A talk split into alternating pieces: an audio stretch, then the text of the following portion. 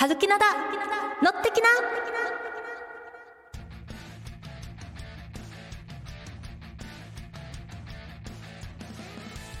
ミュージックゼロチャンネルをお聞きの皆さん、こんにちは、はるきなです。この番組は、役者をやっている私、はるきなが、この場所からさらに芸能の波に乗っていく、と意気込みつつ、好きなことや気になることをみんなと一緒にお話し、ハッピーな時間を一緒に過ごそうという番組です。はい。年内最後の放送となりました。12月16日配信分です。さてさて皆さん、前回のね、12月1日分で撮った新 CM が改めて完成しました。この番組のどこかでも流れますので、そちらの方もどうぞ楽しみにして聞いてくださると嬉しいです。よろしくお願いします。では、番組からのお知らせです。番組では皆様からのコメントやいいね、メッセージなどを募集しています。番組へのコメント、いいねなどを送るには番組ページ内にあるメッセージを送るボタンやいいねボタンをご利用ください。パソコンやスマートフォンでご利用いただけますので、皆様からのご意見、ご感想、リクエストなどをぜひお待ちしております。ぜひ皆さんね、メッセージボタンを送るのがちょっと恥ずかしいなっていう方は、ハッシュタグ、はるきなだ、のってきなで感想をつぶやいてください。お願いします。では、年内最後の放送いきますか？みんな一緒に乗ってきなーこの番組は、インディアリティザドリームミュージックゼロチャンネルの提供でお送りします。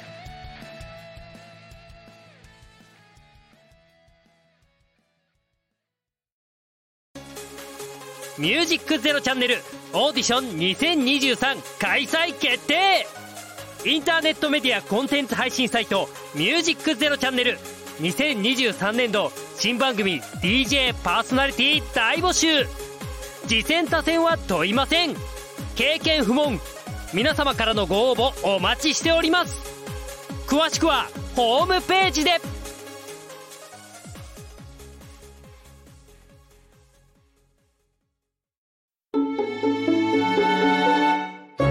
ミュージックゼロチャンネル。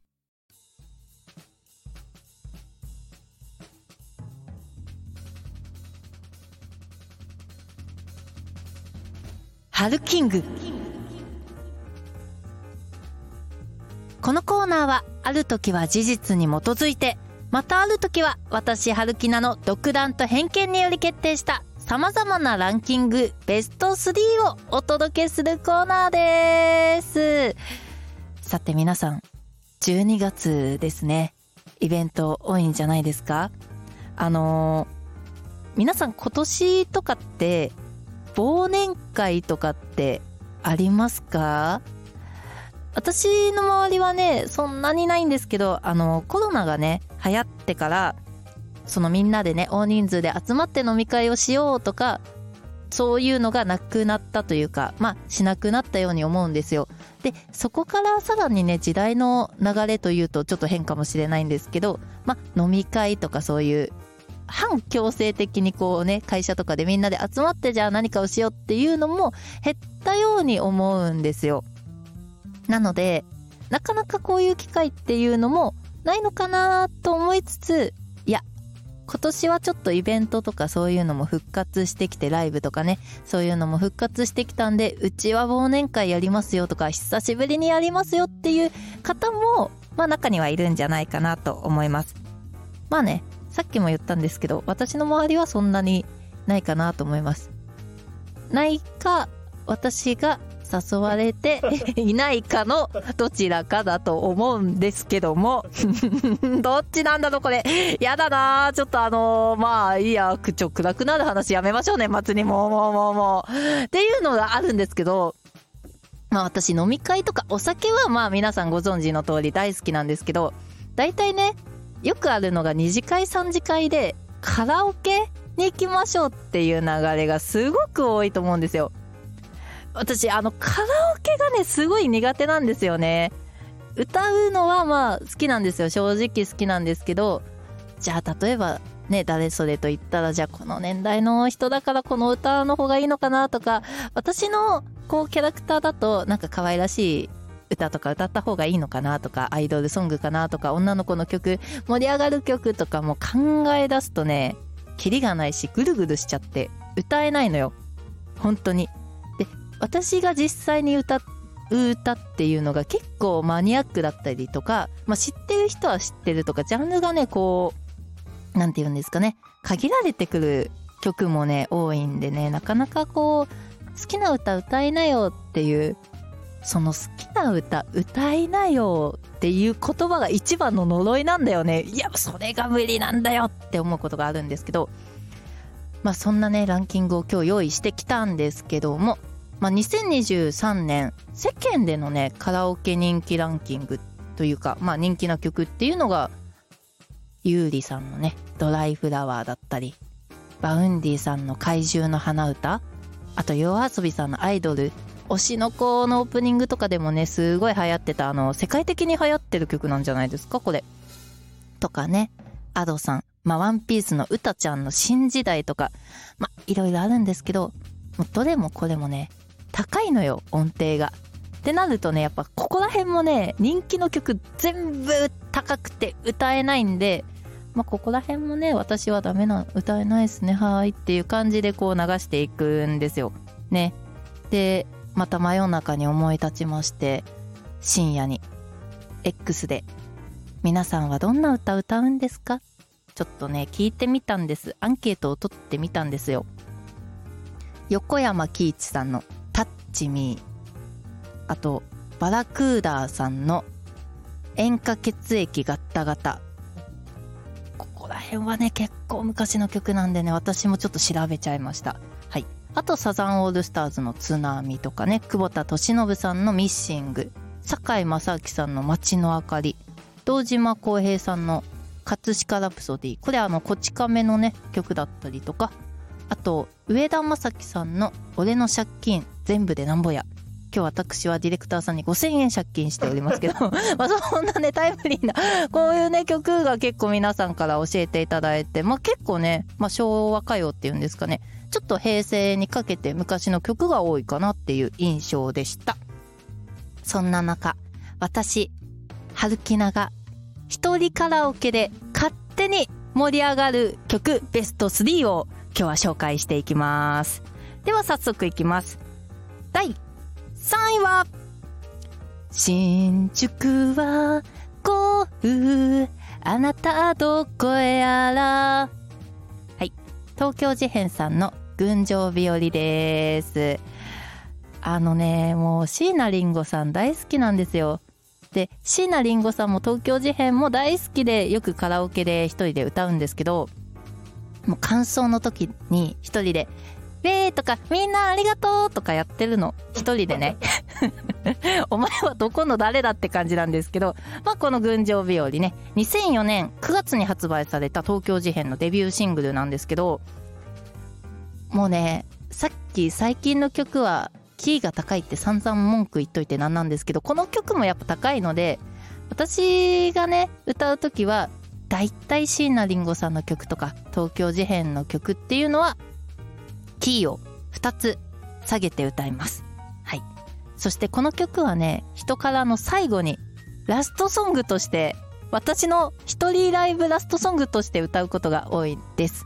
なので、まあ、感想でねサビ歌い切って感想のところではあ、今日もありがとうめっちゃ楽しかったよとか言って、あの、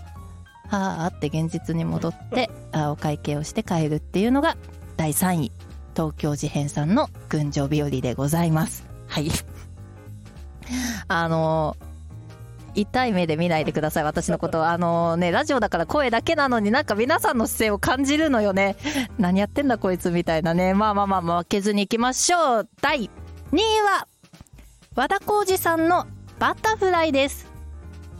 これはね、もう名曲なんですよ。ご機嫌な蝶になって、きらめく風に乗ってっていうね、この曲の始まり。私の世代だとですね、あの、アニメのデジモンアドベンチャーのオープニング曲なんですよ。これアニメが好きとかあんま見ないよっていう人関係なしに日曜のね朝のアニメだったので結構見てる人が多かったんで聞いたことはある人が多い盛り上がると思います。これもね私は全力で歌います。これ余談なんですけど専門学生の頃あの声優科アニメのね声優科に行ってたんでこの歌を歌うとみんな PV を見て泣くとか PV を見て泣きながら歌うとかあれも結構不思議な感じだったんだけどまあみんな何が「ウォーウォーウォーウォーウォー」の「ウォーウォーウォーウォーウォー」はもう全員で言うっていうねあの盛り上がりを見せてた一曲です。まあ人からの時なんでねウォーウォー誰も言ってくんないんですけど気持ちはみんなに言ってもらってると思って歌う時は歌ってます。まあここら辺だとねあの金色のガッシュベルのアニメのオープニング曲だった「かさぶた」とかあと「悠々白書」のオープニングだった曲とかも、まあ、そこら辺も結構ね盛り上がる世代でございます。アニソンっていいよね。なんかねまあこれアニソンの話し始めるとまた別の話になっちゃうから今日はしないんですけどもまあ第2位は和田浩二さんの「バタフライ」でございます。栄えある第1位。はこれがねマニアック知ってる人は知ってる曲で本当に本当にみんなの前で歌うことがないと思うんですけどバンド B ダッシュの「チョ」です。おーディレクターさんが「あー」って言っていた。知ってた嬉しい。これ世代的には私より若干23歳上の方がね結構聴いてたバンドなんですよ、まあ、2002年に発売されたこの「チョ」っていう曲なんですけど適当アドリブめちゃくちゃ語と言われていて、まあ、日本語でも英語でもない言葉という概念を捨てて音として楽しんでもらいたいっていうこのバンドメンバーの意思があってこういう歌が作られてたんです。何曲かあるんですけど似たような曲が。で私はこの「チョ」が一番好きであの「おうえめいあらさちゅえあそれほえめん」っていうのが曲の始まりなのよ。全然わかんないでしょ聞いてて。どこで乗っていくかもわかんないしこんなね言葉が延々と続いてる曲なんだけどすごい音もかっこよくてまあノリもいい曲なんでよかったら皆さん聞いてみてほしいんですけどこの曲はこの私が一人カラオケライブをする時の一番最初に声出しとして歌う一曲なんですよ。でこの曲と出会ったのが15とか16歳の時で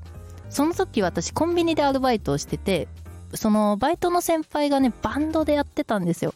でアレンジとかもやっててもうそれとかも真似して覚えた曲で全然意味のない日本語なのに今ここでパッて歌えるぐらい歌詞とメロディーを覚えてるっていうそんなね思い出の。そして今でも歌い続けてる一曲です。はい。皆さん知っている曲はありましたか？皆さん人からは行けますか？忘年会シーズン疲れてないですか？もしよかったらねいろんな忘年会あるよないよもいいですしこんな曲歌うよ歌わないよっていう話をまたね番組のメッセージの方まで送ってもらえると嬉しいです。というわけでハルキングのコーナーでした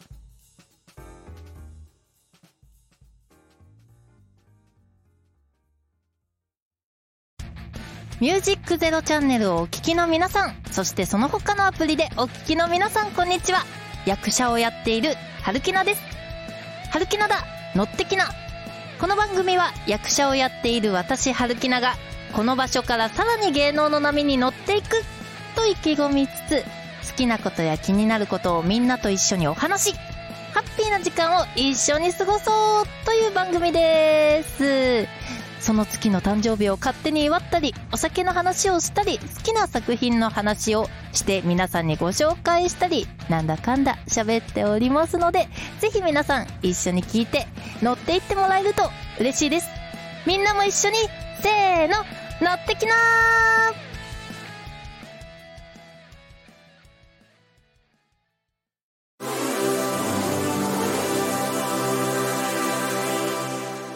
ミュージックゼロチャンネル春きなに寄ってきな。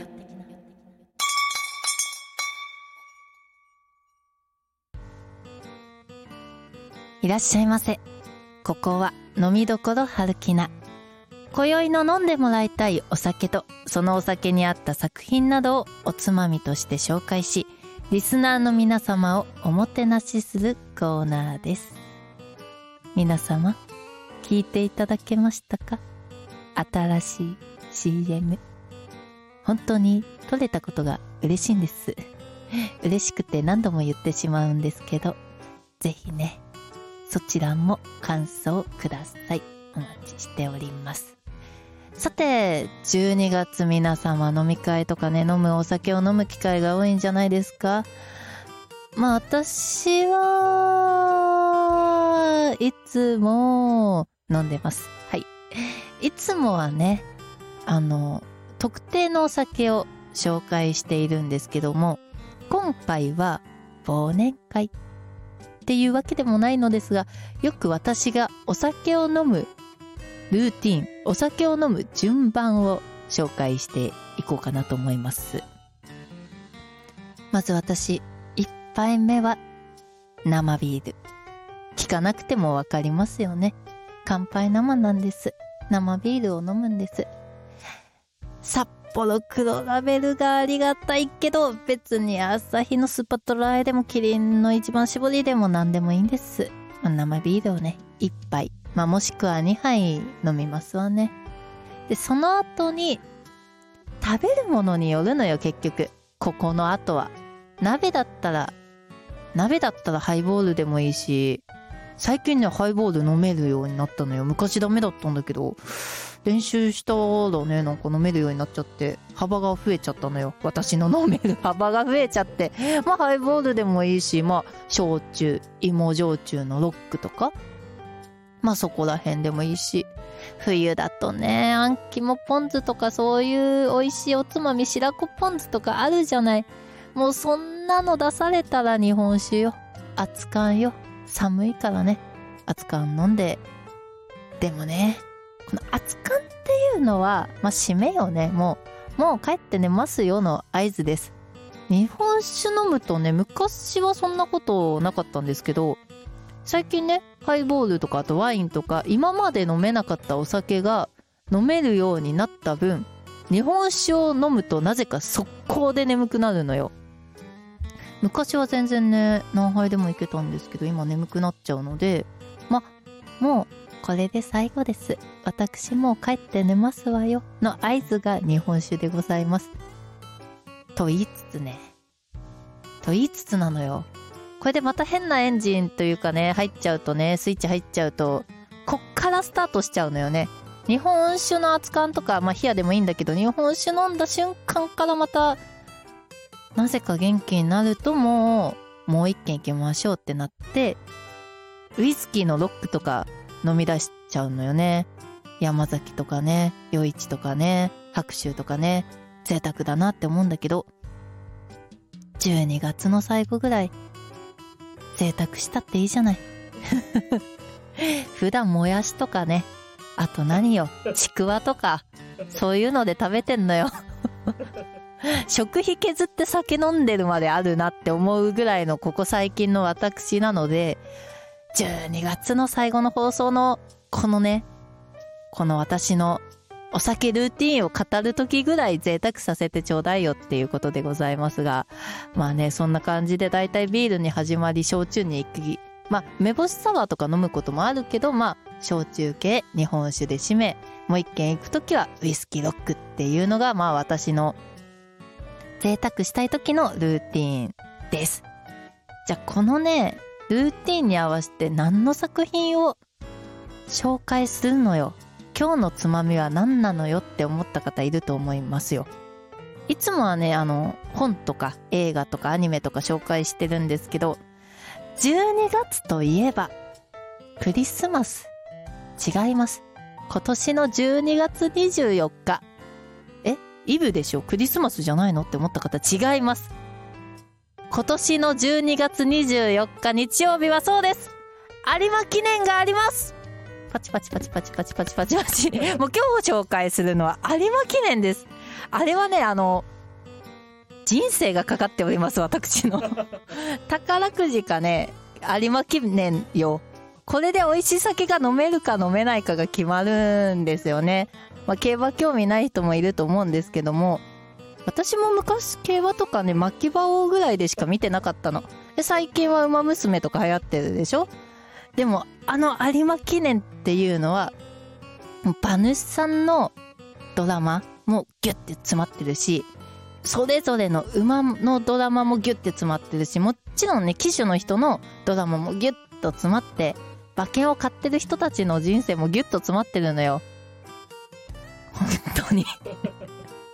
ラジオで何喋ってんだって感じなんですけど、まあ、そもそもね、有馬記念ってどこでやってるのって思うじゃない？千葉県の船橋市にある中山競馬場の芝2500メートルで行われる G1 競争がこの有馬記念なんです。はい。1956年にファン投票によって選ばれた馬を中心に行われるレースなんですよ。だからやっぱり買う時に強い馬とか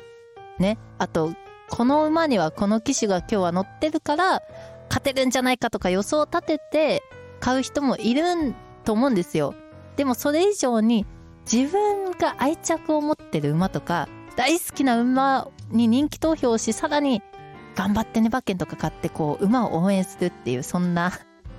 よく言うとねそんな一日です。中山グランプリとして作られました。いろんな買い方があるじゃない。1着を当てる単勝とか1から3着を当てる副賞とかね。あと123着をえっ、ー、と順番通りに当てる。まあこれがね、一番3連単買う人が多いかしらね。あと、1、2、3着、どれでもいいよ。選んだ馬が1番、2番、3番のどれかに入ればいいよみたいなのが、とかいろいろ、このね、馬券の買い方をね、説明していくと、ちょっとややこしくなっちゃうので、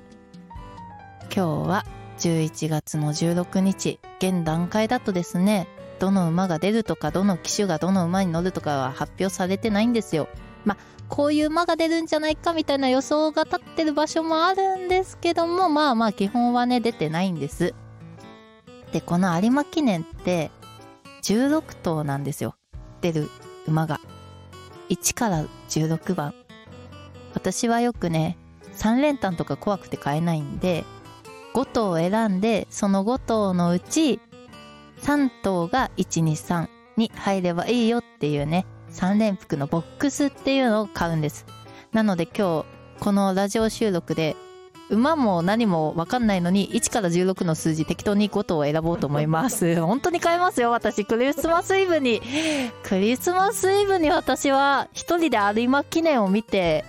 まあもしかしたらね、馬券場で買うかもしれない。さすがにちょっとね、レースまではいけないかな。ちょっと怖いもんね。ちょ熱気とね、あとやっぱりみんな人生かかってるからね、いつものレース以上に、馬券を買う人の熱気なりなんなりがね、やばいのよ。当たった時の、よっしゃーっていう歓声と、あと、外れた時のあの、馬券がね、外れ馬券がバサバサバサって落ちてく光景。海のようだよ。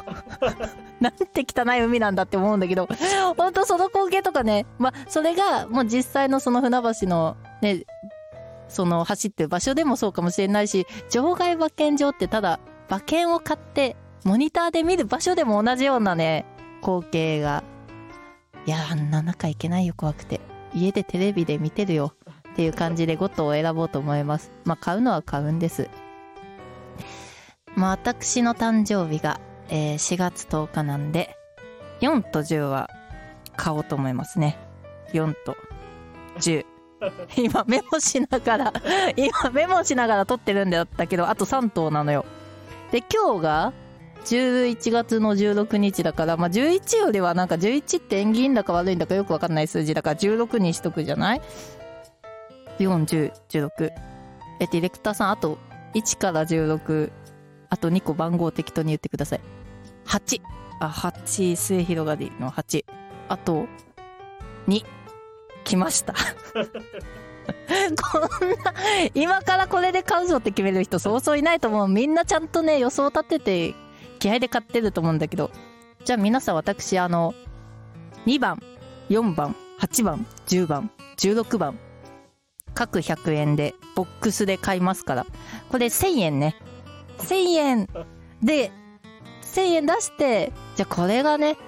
いくらになるのか。当たったらすごいよね。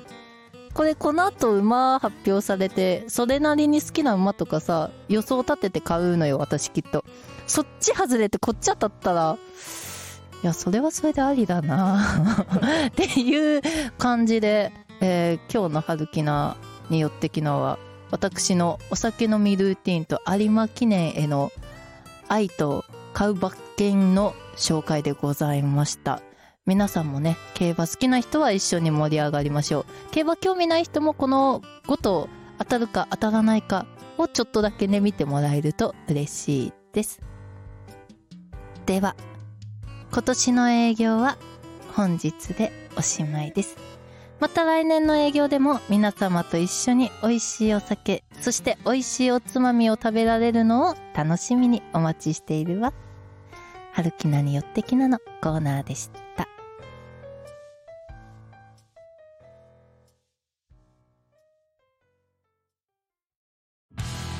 息子のやる気のなさをどうにかするため49歳にしてグラフィックデザイナーからラジオパーソナリティにジョブチェンジした男の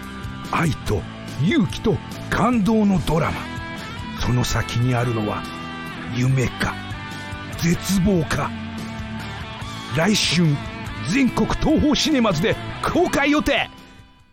なわけないんですけど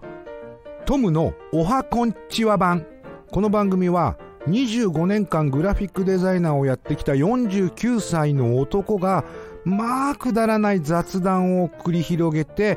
小さじ1杯エロい話があるかな？そんな番組です。皆さんぜひ聞いてみてください。待ってます。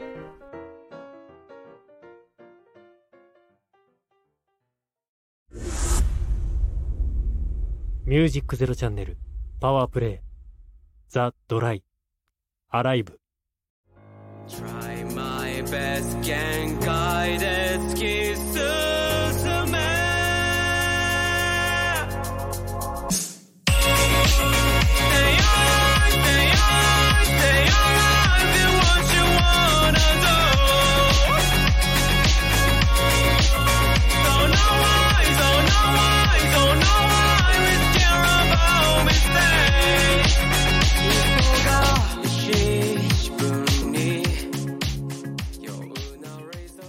ミュージックゼロチャンネル。パワープレイ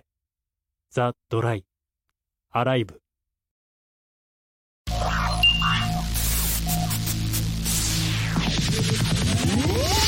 ミュージックゼロチャンネル。